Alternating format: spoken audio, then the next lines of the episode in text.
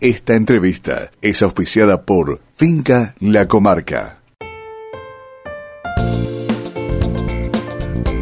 Hace unos días, el 14 de marzo exactamente, falleció Stephen Hawking, una de, las mentes más brillantes de, de, la humanidad, de la historia de la humanidad.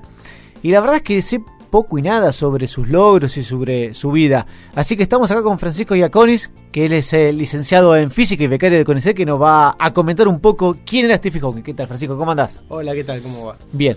Bueno, a ver, contanos un poco, ¿por qué es importante Stephen Hawking? Bueno, eh, Stephen Hawking eh, trabajaba mucho en lo que era física teórica. Eh, de hecho, él quería ser matemático y terminó siendo físico por una cuestión de que eh, terminó en una universidad donde no estaba la carrera de matemático. Este, entonces se inclinó para las ciencias naturales. Te aviso que me vas a tener que explicar como para un chico muy chiquito, ¿sí? No te preocupes, Porque que me encanta. Tengo eso. lo mismo, conozco de física lo mismo que de, de nada. Así que bueno, sí, me decías. Bueno, el, el trabajo más importante que hizo él está relacionado con los agujeros negros. Su, su meta era unificar dos teorías eh, muy importantes de la física. Para ponernos en los pies sobre la Tierra, Dale. vamos a hablar de, de qué cuernos es la física, ¿no? Dale. Yo creo que la mayoría no, no entiende eso. Dale. En la física hay cuatro grandes áreas. Está lo que es la física clásica, la física relativista, la física cuántica y un bicho muy extraño y complicado que es la física cuántica relativista. ¿Qué es eso? ¿Qué significa cuántica? Traducímelo al español, por favor. Vamos primero a la parte más básica. La, física clásica es la que desarrolló Newton. Es la que nosotros estamos en contacto todo el tiempo. La física no son las cuentitas que uno ve siempre en todas las películas. No. Eso es una herramienta que se usa para explicar algo natural. Eh, el físico generalmente es el, el pibe que se quedó en la etapa del por qué. ¿Por qué esto? ¿Por qué aquello? ¿Por qué Bien. lo otro? Cuando nosotros cruzamos la calle, no nos ponemos a hacer la cuenta a ver si el auto que viene nos va a llevar puesto o no. El cerebro hace toda una física sin matemática solo y nos permite saber si podemos cruzar o no. Eso es la física clásica. Hasta ahí, perfecto. Genial. Bueno, eso es lo que se enseña en Física 1 en la universidad y que nos cuesta horrores hacerle entender a los chicos. Esa es la parte fácil. Después está la parte relativista. La parte relativista tiene dos áreas. La parte que explica la, eh, el porqué de la gravedad con cosas que ya vienen bastante extrañas, como la curvatura del espacio-tiempo y cosas muy extrañas. Y también está el tema de eh, cosas que viajan cerca de la velocidad de la luz. Eh, la masa aumenta, el tiempo se contrae, bueno, cosas extrañas. Por otro lado tenemos la física cuántica, que es la física de las cosas muy chiquititas. Ajá. Eh, cosas que estamos hablando a nivel subatómico. También ahí todo lo, lo que nosotros tenemos eh, en mente, lo que es normal, no pasa. O sea, es pensar eh, de una manera totalmente distinta, es como estar en otro universo, tanto en la relativista como en la cuántica. Física cuántica, en definitiva, es un tema de volumen. Eh, No de volumen, sino de tamaño. De tamaño, perdón. de tamaño. De tamaño, Sí, perfecto. sí, sí. Bien. Este, porque mm, también hay cosas extremadamente extrañas ahí. Este, que la verdad es que son difíciles de, de, eh, hacer analogías. Uno ve un, un documental en Discovery y hacen analogías. Y a mí la verdad me da mucha bronca eso porque la gente cree que entendió física y en verdad no, entendió mal un- una analogía. Eh, hay cosas que uno dice, che, eso no puede pasar. Claro, no puede pasar en la física que nosotros conocemos, en la física clásica. Pero en la física cuántica son normales. Partículas que aparecen de la nada, partículas que atraviesan paredes como si nada. Eh, eh, realmente cosas extrañas. Y después, si sumamos esas dos cosas extrañas y complicadas, tenemos el ámbito donde estaba trabajando este buen hombre, que es la física cuántica relativista. Donde las cosas extremadamente grandes que tienen gravedad, en verdad todas las cosas tienen gravedad, pero que se pueden llegar Sí. a sentir como estrellas, se une con la parte cuántica que es, eh, so- es la física de las cosas extremadamente chiquitas. Eso Einstein no lo pudo unificar nunca. Y, y en verdad es el santo grial de los deuda, físicos. digamos, que tenía Einstein. ¿No puede ser una de las En- grandes deudas? En verdad es la deuda de casi todos los grandes físicos de la historia. Ajá. Eh, tratar de encontrar una ecuación, una física que explique todo el universo en todas sus escalas. Bien. Este, eso es lo que estaban buscando. Entonces, en el único lugar donde lo extremadamente grande y pesado se une con lo extremadamente chiquito es en los agujeros negros. ¿Es el único lugar? Hasta ahora, Eh, por lo menos. Es el lugar más común entre muchas comillas. Bien. Porque también eh, se puede llegar a lograr cosas similares en aceleradores de partículas, en esta la, la mal llamada máquina de Dios Sí. que está buscando. Bueno, se pueden encontrar cosas similares. ahí. Bien, vamos a los agujeros negros entonces. Bien. ¿Qué es un agujero negro? Sí. Perfecto. Es algo donde desaparezco. Ojalá. este, un agujero negro. eh, en verdad hay distintos gustos de agujero negro, pero el, el- el más común el- o la teoría más eh, aceptada es cuando vos tenés una estrella como el Sol, Sí. pero nada más que miles de veces más grande. Muy, muy, muy grande. Bien. Un- una estrella, un Sol, son explosiones nucleares. Son átomos de hidrógeno que se dividen, son un quilombo ahí adentro. Sí. Bueno, cuando toda esa cosa gigante se queda sin combustible para seguir explotando, Sí. la misma gravedad lo empieza a contraer. Bien. Entonces se hace más chiquitito. Cuando se hace más chiquitito cambia de combustible. Pasa de usar átomos de hidrógeno, átomos de... mm, Sí, de hidrógeno a átomos de helio. Si mal no recuerdo, acá le puedo estar pifando. Bueno, no importa. Este. Seguramente muchos de los oyentes van a ser como yo que no va a tener ni idea, así que podés mentirnos sin ningún problema. No, me da cosa, me da cosa. Bueno, el tema es que a medida que se va achicando, va eh, usando otros átomos que son más pesados para combustionar. Hasta que llega un punto que no puede combustionar más y explota, explota en una supernova. Lo que queda se puede convertir en lo que se llama una enana blanca o una estrella de neutrones. ¿Qué es? Se empieza a compactar todo, se empieza a compactar hasta que eh, se hace todo como si fuera un, un átomo hipergigante y los electrones se unen a ese núcleo y solamente quedan los neutrones. Los protones no quedan, se anulan con los electrones. Más allá de todo eso, queda una cosa blanca que gira muy rápido, emite radiaciones, eso ah, se llaman quarks. eh, quarks, no, perdón. em, ah, no me voy a acordar ahora el nombre y no quiero mentir. No importa. Pero bueno, son como faros en el espacio. Si aún toda esa masa sigue siendo muy, muy pesada, Sí. se sigue comprimiendo. Bien. Y se sigue comprimiendo hasta- al punto tal de que la gravedad es tanta de que la luz no puede escapar. Y se sigue comprimiendo y no hay, no hay un fin de- a esa compresión. Entonces el agujero negro termina siendo una estrella, la masa de una estrella gigante compactada en un lugar muy, muy, muy, muy chiquitito, donde todo lo que lo rodea está todo deformado. Deformado, quiero decir, el espacio-tiempo, lo que nosotros conocemos, esta distancia está todo deformado, se rompe todo y se llama singularidades.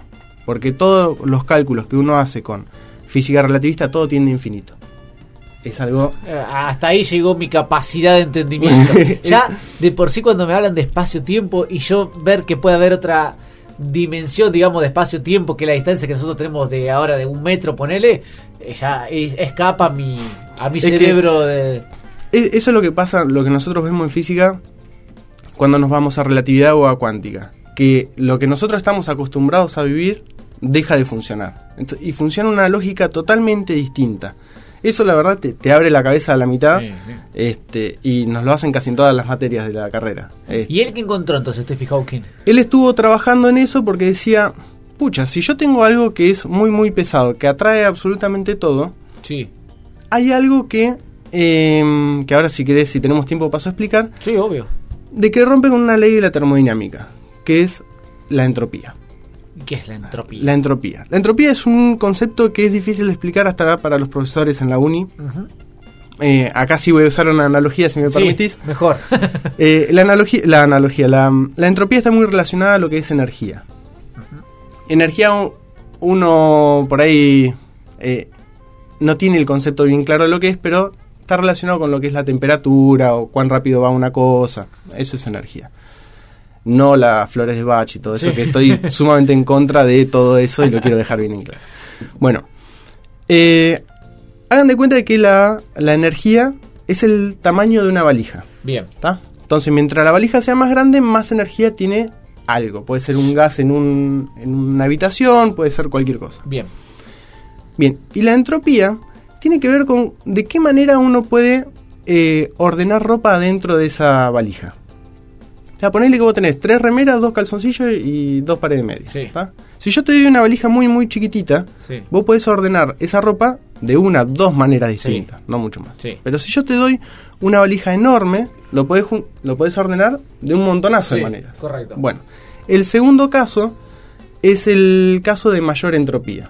O sea, de cuántas maneras vos podés ordenar algo en Bien. un lugar. Bien. ¿tá?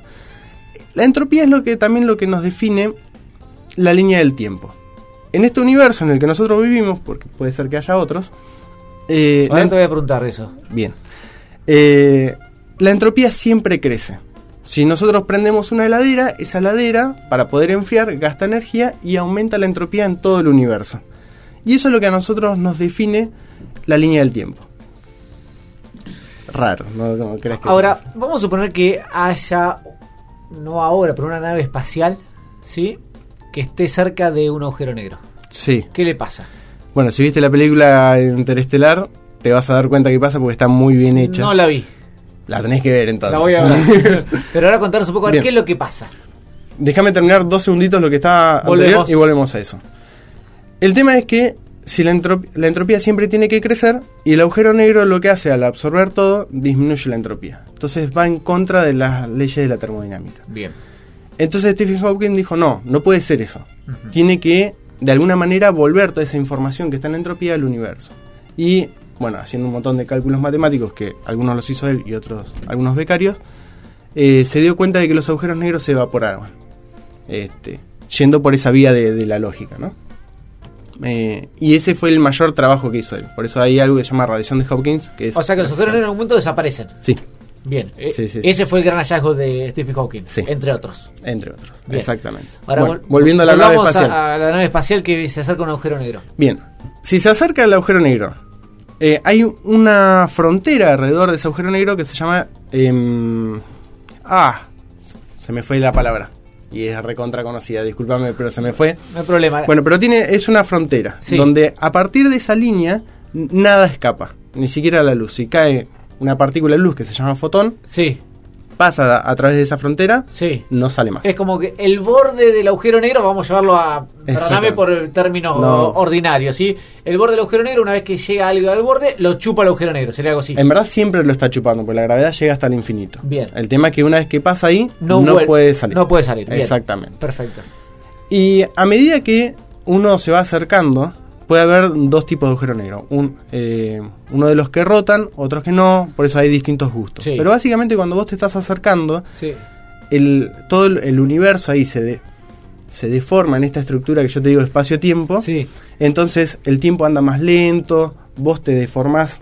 Si yo te miro desde afuera, te voy a ver más alargado, más achatado. Bueno, Tipo el capítulo de, de Los Simpsons, en el cual Homero cae en un agujero negro y se deforma todo. Bueno, el- los, los Simpsons tienen asesores físicos. O sea, cada vez que salen con alguna de esas flayadas, lo más probable es que este, haya un físico. Un físico atrás. De hecho, acá en Argentina hay un par de físicos que dan charla que se llama La física de los Simpsons. Sí, sí, lo entrevistamos acá en el programa. Este, sí, Sí, bueno, sí, sí. eh, la verdad es que lo hacen bastante bien. Sí.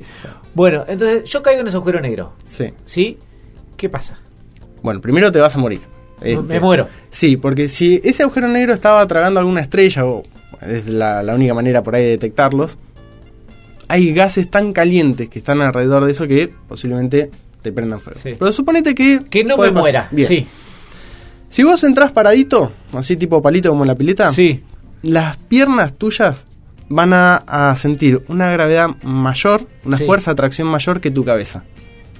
Me parto. Entonces te empezás a estirar. A estirar. Eh, hay un físico muy conocido que hace divulgación que le llama espaguetización a este proceso. Porque uno se va estirando, se va estirando, se va estirando hasta que terminas en una fila de átomos. Pero Pero en qué momento llegás, la verdad es que nadie sabe. Son todas modelos matemáticos, son interpretaciones de modelos matemáticos. Pero bueno, si uno lo quiere contar en cuentito, sí, te espaguetizás. claro, Sería. exactamente. Este, estaría buenísimo saber qué, qué pasa, ¿no? Pero Estamos muy lejos, ¿no? De todo eso. Mirá, depende de qué le digas lejos. Eh, es todo muy relativo eso. Si vos decís lejos en, en tiempo, en una vida humana, y sí, yo creo que en una generación no vamos a llegar a, a estar en un agujero negro si recién en el 2025 Elon Musk quiere llegar a, a Marte, Marte. con misiones humanas, ¿no? Eh, pero si vos decís, si vos lo mirás en lo que es la historia de la humanidad, pasamos de picar piedras a, a tener viajes espaciales Sí, sí. eh, realmente en pocos tiempos desde que se creó la Tierra, ¿no? O sea, es todo mu- muy, justamente, muy relativo. Y, a ver, te voy a hacer una pregunta que no sé si tiene respuesta o no. Pero vos me decís, entro en el agujero negro, me espaguetizo. ¿sí? Hasta en una fila de átomos, pero sigo existiendo de alguna forma, ¿sí? Ahora, vos me estás diciendo que ese agujero negro en un momento se evapora. Sí. ¿Y qué pasa con los que están dentro del agujero negro? Ah, eso es una No excelente pregunta. Este, mirá, hay mucha gente que está laburando en esto. Soy el nuevo Stephen Hawking. ¿eh?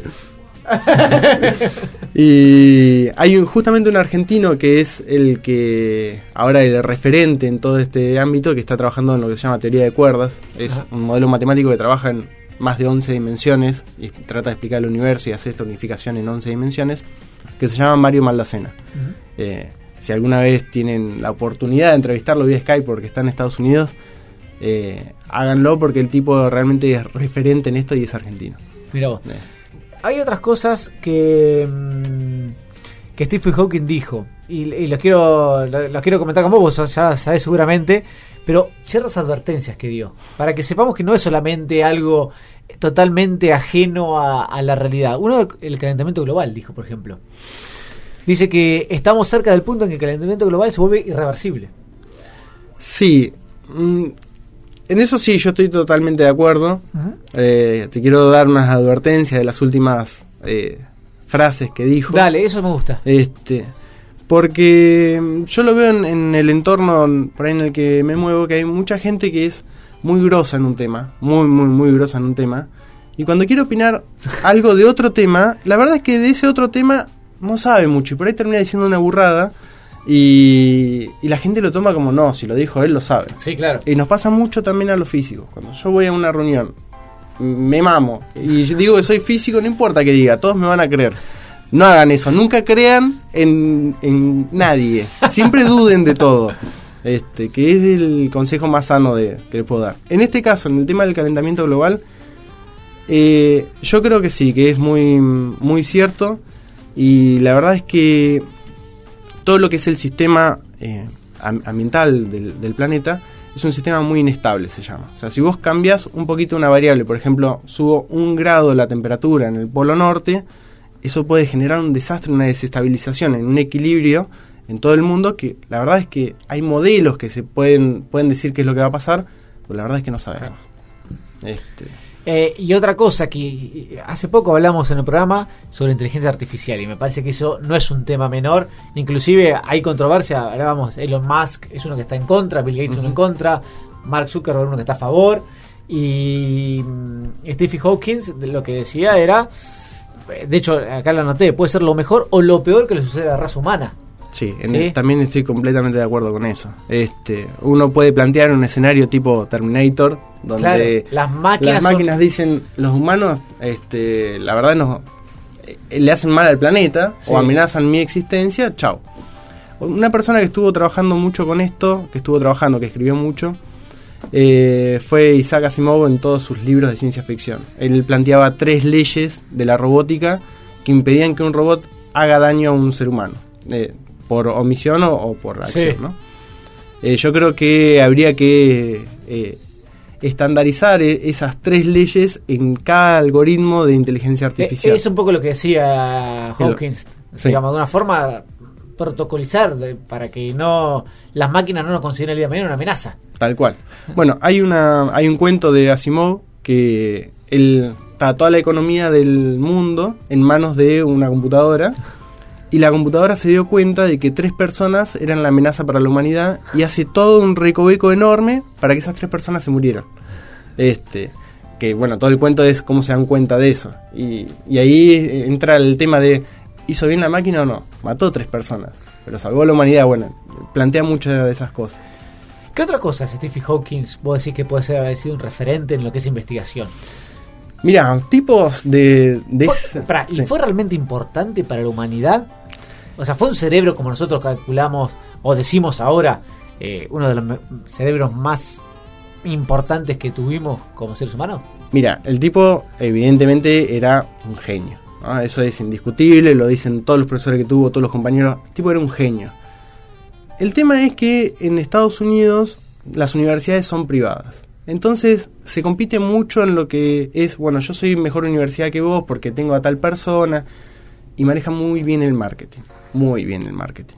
Entonces hay un montón de realmente de cráneos, de genios que no los conoce nadie, este, que son de otros países. Hay un montón de hindúes que han hecho colaboración en la matemática y la física, cuyos apellidos son impronunciables. Sí. Hay rusos, alemanes, hay a rolete. Yo creo que si vos haces una encuesta ahora en la calle de qué nacionalidad era Einstein, muchos te van a decir que era yankee. Este, Sí.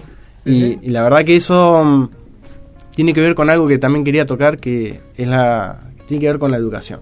Este, cuando yo dije voy a estudiar física, a mí me costaba horrores explicarle a mi abuela qué hacía un físico, qué, qué era un físico.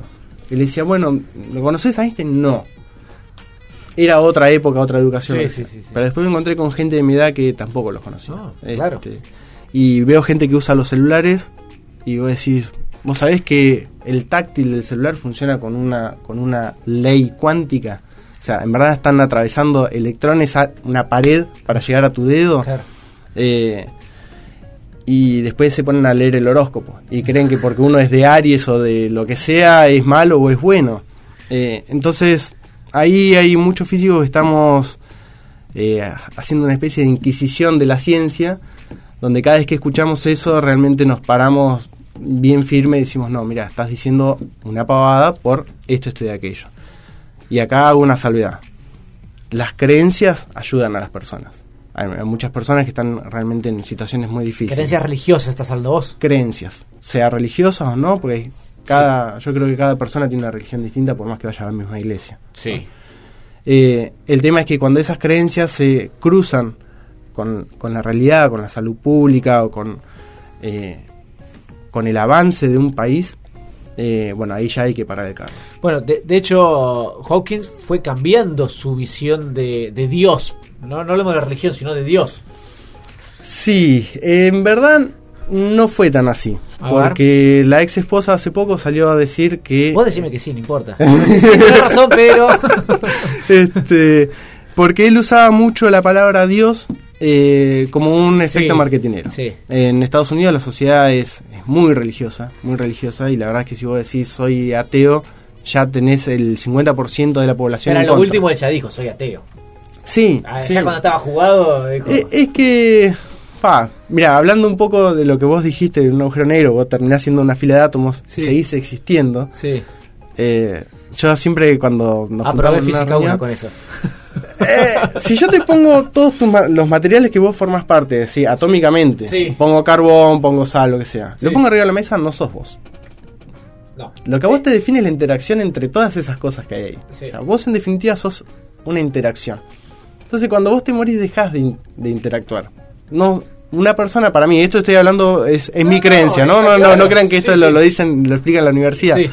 Este, entonces, cuando una persona muere, eh, no es que deja de existir, deja de interactuar. Pero yo puedo decir, no sé, cómo hubiera, cómo hubiera reaccionado mi abuelo, que ya no está, ante determinadas situaciones. Entonces, puedo decir que mi abuelo se fue, no está más, o está en mi cabeza, está en la cabeza de mis viejos, Sí, está en la cabeza de mi hermano. Este, entonces, Ahora- bueno, ahí medio existencialista, Sí, pero sí, no hace y- Y falta... muy complejo. De hecho, acá entrevistamos a un físico también que él se va a congelar, por ejemplo. ¿A quién? Eh, ¿Cómo se llamaba? No me acuerdo. Pero es un. Es de. Es argentino, el CONICET. Sí. Y él eh, pagó el contrato con Estados Unidos para congelarse antes que se muera. Ah, quiero saber quién fue. Nos conocemos entre todos, somos poquitas. sí. Eh, ah, después me decís, no, no hay sí. drama, no hay drama. Así que. mm, Vos sabés que hay algo que no me entra, hablando de un poco de, de creencias y de no, es las partículas que aparecen de la nada. Ah, es una a ver, cosa. la partícula en la cual explotó el Big Bang. ¿Sí? Mirá, A ver, e- eso de que algo se crea de la nada, me cuesta muchísimo. Inclusive, a ver, ya está, que creen Dios, digamos, siempre hay algo que se crea de la nada. bueno, yo te voy a decir, ahora mismo, a través de tu cuerpo y acá en esta habitación, se están creando partículas y se están aniquilando a sí mismas. Hay pares de partículas y antipartículas que aparecen de la nada y se hacen un experimento que se llama una cámara de nube, creo creo que era el nombre, que vos podés ver esa, eh, un hilo de, en, la, en la nube que se hace de un- dos partículas, de la nada, de la nada.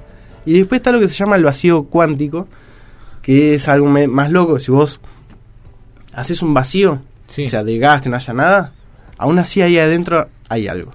Cuando se ponen a, a estudiar qué es eso y hacer modelos matemáticos de esto y el otro, ven que hay fluctuaciones en esta estructura espacio-tiempo y esa, es como si fuera una como si fueran olas. Entonces, esas olas, si vos querés que estén eh, que, que no haya más olas, no lo puedes hacer. Necesitas tanta energía para hacer eso que no lo puedes hacer. Este, y, y esas, esas olas en verdad en cuántica son partículas. Claramente lo mío es- son los asientos, los balances No, la- y, y no... crean, crean que el- las partículas se crean de la nada. Sí. Hay interpretaciones de la parte matemática que dicen que en verdad le roban energía al tiempo.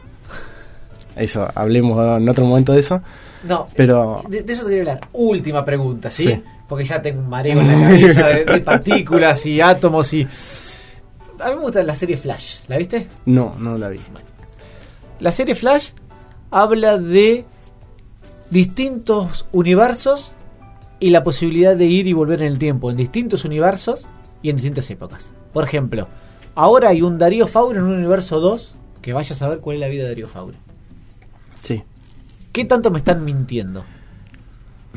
Mira, en física es difícil marcar esa línea de mentira, de mentira y verdad. Sí. Lo que hay son modelos matemáticos que se ajustan y pueden predecir eh, experiencias futuras y pueden describir bien lo que pasó. Eso es la física dura, la Sí. aplicada entre muchas comillas, Sí. ¿no?